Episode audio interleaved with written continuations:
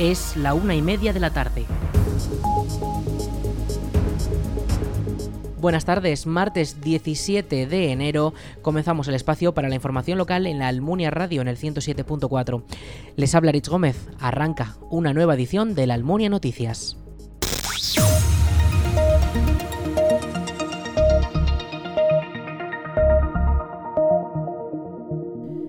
Ayuntamiento de la Almunia ha informado de que la próxima renovación del Documento Nacional de Identidad se podrá realizar el próximo viernes 3 de febrero. Los interesados podrán hacerlo de 10 a 11 y media de la mañana en el Salón de Plenos del Ayuntamiento de la Almunia. Para poder renovar el DNI es necesario pedir cita previamente en las oficinas municipales o llamando por teléfono al 976 600 076. El horario de atención al público es de 10 de la mañana a 2 de la tarde. Repetimos el teléfono 976 600 076.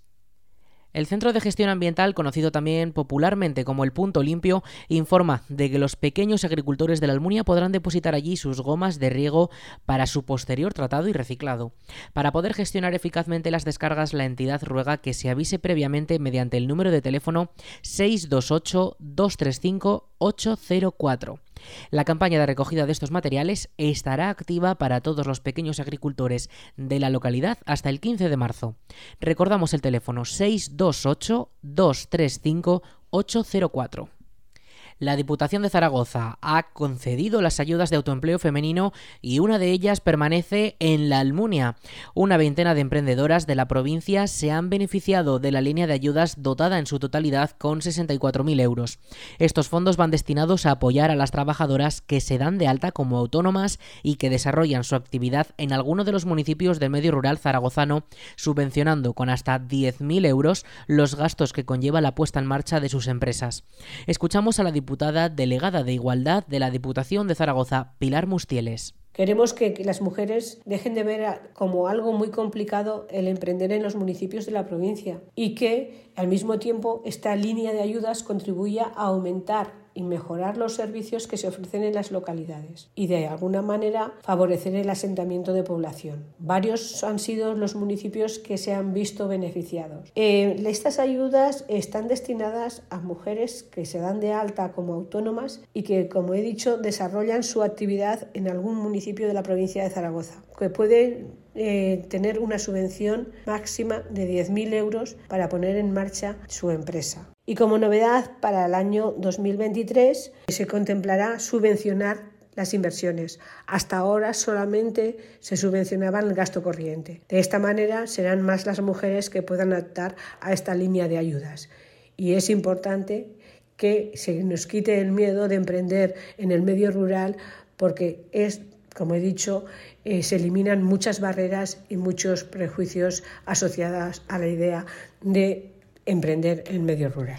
En esta convocatoria a cada una de las emprendedoras se le podía conceder una cuantía de un máximo de 10.000 euros y podían acogerse a ella mujeres de 30 años o más que se hubiesen dado de alta como autónomas entre el 1 de junio de 2021 y el 31 de mayo de 2022 en los municipios de la provincia excluida Zaragoza capital. Las menores de 30 años podían beneficiarse del plan de autoempleo para jóvenes que lanzó en paralelo la Diputación de Zaragoza.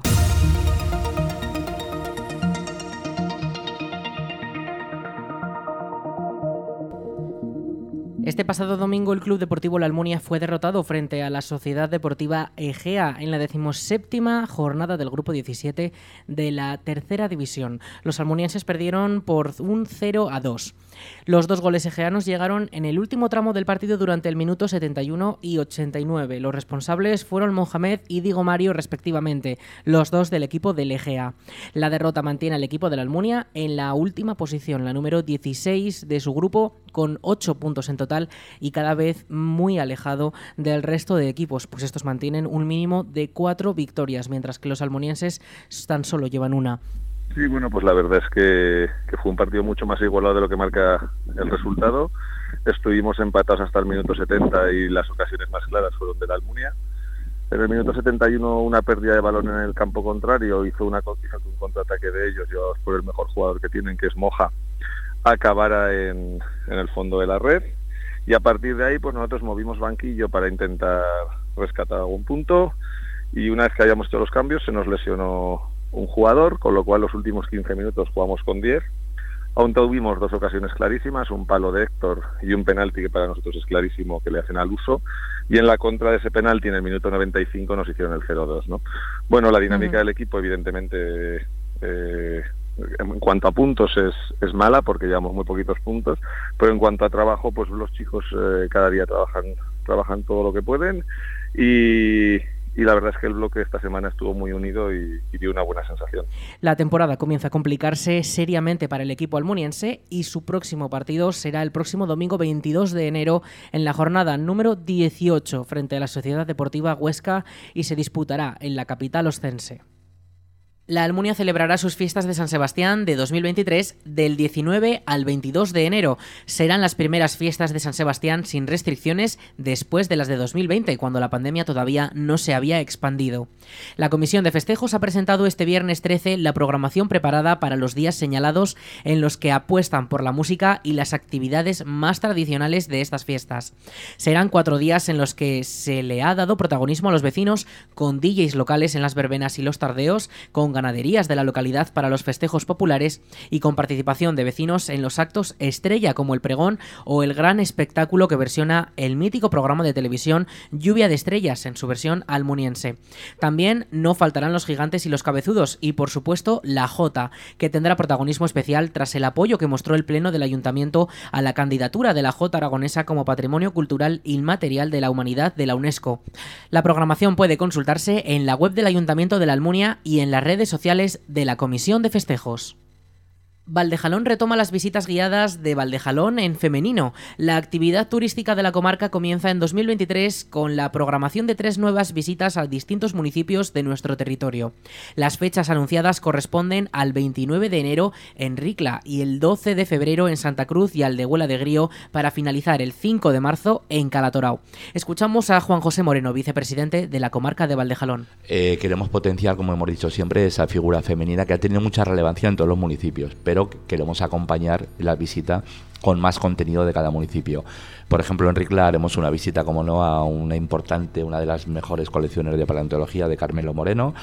Eh, iremos al castillo, que se esté rehabilitando con fondos del ayuntamiento y fondos que se van buscando. Cada administración nos buscamos fondos para hacer este tipo de rehabilitaciones.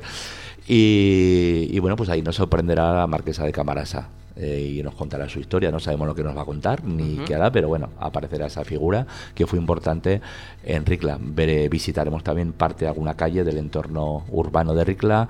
Eh, iremos a la iglesia, una importante iglesia con un importante legado también y un mini concierto de órgano por Antonio Roy, organista de la Almunia. Y bueno, pues eh, una mañana y algo, y algo más tendremos alguna sorpresilla más, pero alguna eh, una mañana muy agradable que empezaremos a las 10 minutos de la mañana pues hasta la 1 y media aproximadamente. Eso será uh -huh. en Ricla el día 29. El plazo para la reserva de plazas para poder asistir comienza este 17 de enero de 10 de la mañana a 1 del mediodía en la sede comarcal situada en La Almunia llamando por teléfono al 976 811 880.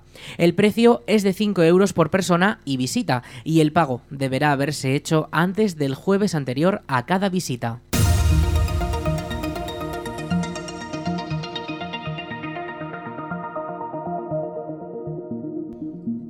El subdelegado del Gobierno en Aragón se ha reunido con los alcaldes comarcales para tratar los últimos delitos vandálicos que se han sucedido en la comarca y para implementar nuevas soluciones. La reunión fue convocada por los ediles y tuvo lugar el pasado martes 10 de enero en el cuartel de la Guardia Civil de Epila, donde se dio parte de los delitos cometidos. Marta Gracia, alcaldesa de la Almunia, explicó en directo en esta emisora más información. La escuchamos. La conclusión más importante, en mi opinión, es por una parte saber eh, por qué están produciéndose esta oleada de robos, eh, que parece que están vinculados al robo de cable del de AVE, de las vías del tren. Son todo, eh, parece ser, la, o la mayor parte de los robos se están produciendo para eh, llevar a cabo esos robos de cable y por, y por, eso se están produciendo sobre todo en, en Ricla y en Calatorao, porque son uh -huh. lo que está más cerca de las vías. Y por otra parte, pues también exigirles o pedirles, y así nos lo confirmaron, pues un refuerzo en los medios de Guardia Civil, que así nos dijeron que van a hacer.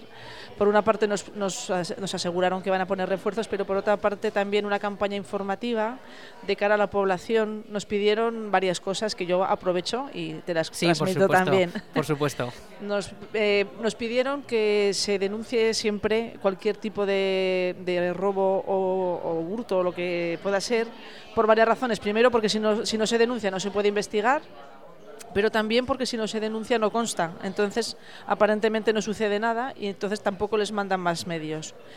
Eh, sí que nos pidieron que las llamadas que podamos hacer los, los particulares a, por, a, para un aviso a la Guardia Civil que se hagan siempre, siempre a través del número 062. Igual que llamamos al 061 para las ambulancias, pues para la llamada a la Guardia Civil que hagamos siempre la llamada al 062 y que no llamemos a los puestos del pueblo. Uh -huh. Porque desde el 062 siempre mandan a la patrulla más cercana y es mucho más efectivo. Y también nos pidieron que para hacer las denuncias que utilicemos el sistema de cita previa que han puesto en marcha en los puestos de la Almunia, eh, Calatorao, Ricla, Épila, o sea, toda la comarca de Valdejalón. Sí. Han puesto uh -huh. el sistema de, de, de, cita previa y nos dicen que no se está utilizando y para ellos eh, dice que es mucho más efectivo porque se, bueno, pues puedes ir con una cita acordada, pierdes menos tiempo, evitas viajes. Así que bueno, yo transmito lo que nos transmitieron desde la Guardia Civil. La mayoría de estos delitos constan como robos que están relacionados con el robo de cable en las instalaciones de la vía del AVE a su paso por Valdejalón. En la Almunia, según fuentes oficiales, no constan denuncias relacionadas con esta oleada de delitos, aunque ya se ha procedido a reforzar los efectivos de la Guardia Civil en la zona para desarrollar labores de seguridad. Escuchamos de nuevo a la alcaldesa almuniense. Una cierta tranquilidad en el sentido de que en la Almunia no se habían producido hechos de este tipo y si se han producido no se han denunciado, volvemos a lo mismo, pero no parece ser que no se ha producido, ni, ni tenemos denuncias en policía local, ni tenemos denuncias en, en, Guardia Civil y bueno, pues eso, que vamos a reforzar tanto las vigilancias por cámaras en la Almunia uh -huh. como en el resto de localidades, que estamos poniendo todos los medios a nuestro alcance y siempre los ponemos también a disposición de la Guardia Civil para colaborar con ellos y yo creo que eso es al final lo más efectivo. El Ayuntamiento de la Almunia, para reforzar la seguridad en las calles, ha colocado más cámaras de videovigilancia, una medida que señalan que es muy útil tanto para desclarecer delitos como para persuadir de realizarlos. Por su parte, la subdelegación del Gobierno recuerda que en todos los casos se debe denunciar solicitando cita previa para tramitar la denuncia formalmente, ya que si no se hace no constarán los delitos. También recuerdan que las llamadas a la Guardia Civil deben realizarse mediante el número centralizado del 062, con el cual se coordinan los equipos. Además, también recuerdan que los controles de la Guardia Civil garantizan la seguridad y avisar de presencia policial para evitarlos aseguran que aumenta el riesgo de que posibles delincuentes se salgan con la suya. El servicio Cuarto Espacio de la Diputación de Zaragoza atendió el año pasado un total de 2.258 consultas de los ayuntamientos, lo que supone un incremento de un 17% con respecto a 2021. Los temas que generaron más dudas a este servicio de apoyo y asesoramiento integral fueron la aplicación de la ley que regula la estabilización del empleo temporal y la reforma laboral.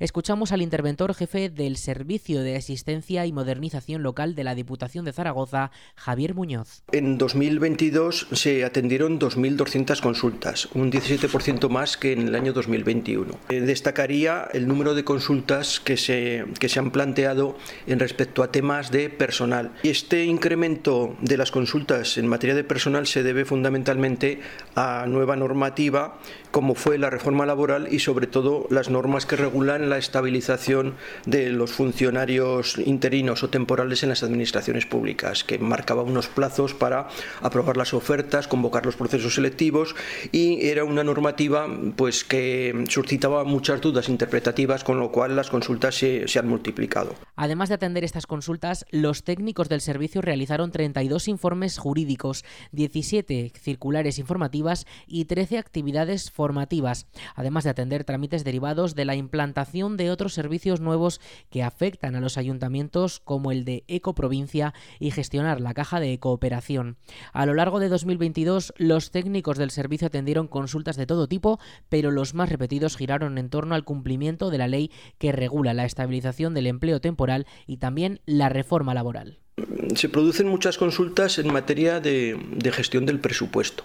¿Eh? Los ayuntamientos a veces eh, tienen dudas de eh, cuando les, les ocurren situaciones en las que no disponen del crédito suficiente para poder afrontar un gasto, ¿qué, qué soluciones alternativas existen. Para eso fundamentalmente existen las modificaciones presupuestarias, pero a veces hay problemáticas muy especiales que no, no, no se pueden tramitar mm, determinados tipos de expedientes y, y por eso nos, nos, nos plantea la duda de cómo solucionar esos problemas concretos. La labor que desarrollamos mm, es una labor que, los ayuntamientos necesitan porque a veces se plantea mm, la, polémica, la discusión de que si las diputaciones provinciales son o no necesarias. Yo creo que la labor que desarrollamos las diputaciones provinciales, yo hablo en concreto de mi servicio, el servicio cuarto espacio, pero podría hacerse extensivo a otras muchas materias, a otros muchos servicios que, realiza la Diputación Provincial. Pero en mi caso concreto sí que puedo decir que si no lo hiciéramos nosotros, no hay ninguna otra administración que les diera la asistencia y asesoramiento que necesitan los ayuntamientos, especialmente los pequeños. Morata de Jalón recupera la poesía en su séptima edición de la cita Morata en verso. La nueva edición contará con doble dosis que se dividirá en dos meses distintos. La primera este 20 y 21 de enero y una segunda en marzo. Durante el evento todos los públicos podrán disfrutar de unas jornadas dedicadas exclusivamente a la poesía. Este viernes 20 se podrá presenciar la presentación del poemario Los niños no ven féretros del autor zaragozano Omar Fonollosa, reconocido con el premio Hiperión 2022 uno de los más prestigiosos de la poesía en el panorama nacional. Durante el sábado 21 tendrá lugar el séptimo recital de poesía que contará con la presencia de María Pérez, Jorge Ortiz Robla, Marta Domínguez, Ocelia Carrasco, entre otros, además de diversos poetas locales. La programación en marzo estará dedicada a los pequeños, con encuentros programados para los alumnos del colegio Lucas Arribas de Morata, con la escritora Begoña Oro, que versará sobre su libro Poesías para ser feliz como una perdiz. La programación completa puede consultarse en las redes sociales del Ayuntamiento de Morata de Jalón. UTE Transporte Sanitario Aragón denuncia el mal estado del servicio y de los medios que disponen para realizar sus labores en el transporte de pacientes a los centros médicos y hospitales. Este pasado miércoles día 11, el comité presentó telemáticamente por registro un documento en el que se detallan las graves incidencias que finalmente perjudican a los ciudadanos por el deterioro del servicio. El documento ha sido presentado ante la gerencia del 061, ante la gerencia del Salud y ante la Consejería de Sanidad de Aragón. Entre otros problemas la falta de profesionales como conductores, camilleros o incluso médicos que puedan atender a los pacientes en las ambulancias. Además, también destacan las fallas que tienen los vehículos como roturas de cristales, fallos de motor o averías recurrentes. En el caso de la Almunia, una ambulancia asistencial se vio afectada por la rotura de un cristal y tuvo que paralizar sus servicios durante casi un día entre el 3 y el 4 de enero.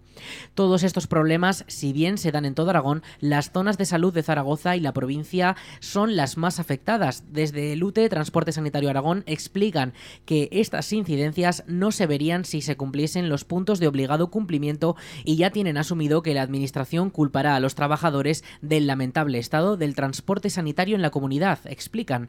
Además, recuerdan que el transporte sanitario en la comunidad en Aragón vuelve a la huelga este 16 de enero. El sector denuncia que el convenio lleva paralizado cinco años y que no existen vistas de una negociación que desatasque los problemas que se generan.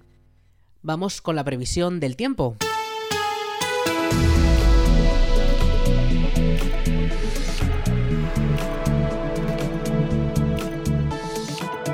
Para la jornada de este martes hemos tenido fuertes rachas de viento. Esta pasada noche las rachas máximas llegaron a los 75 kilómetros por hora. Para este viento va a ir calmándose poco a poco. Ya tendremos más, eh, más vientos más suaves y hoy tendremos con esa alerta amarilla hasta durante todo el día, durante toda la comunidad aragonesa y tendremos cielos algo despejados, pero que continuaremos con esa nubosidad, sobre todo de cara a mañana que vendrán esas posibles precipitaciones. Las temperaturas hoy se mantiene una máxima de 15 grados y esta próxima madrugada el mercurio bajará hasta los 2. Mañana la máxima será de 10 y esas, esas temperaturas comenzarán a descender y para este fin de semana se esperan que bajen de los 0 grados.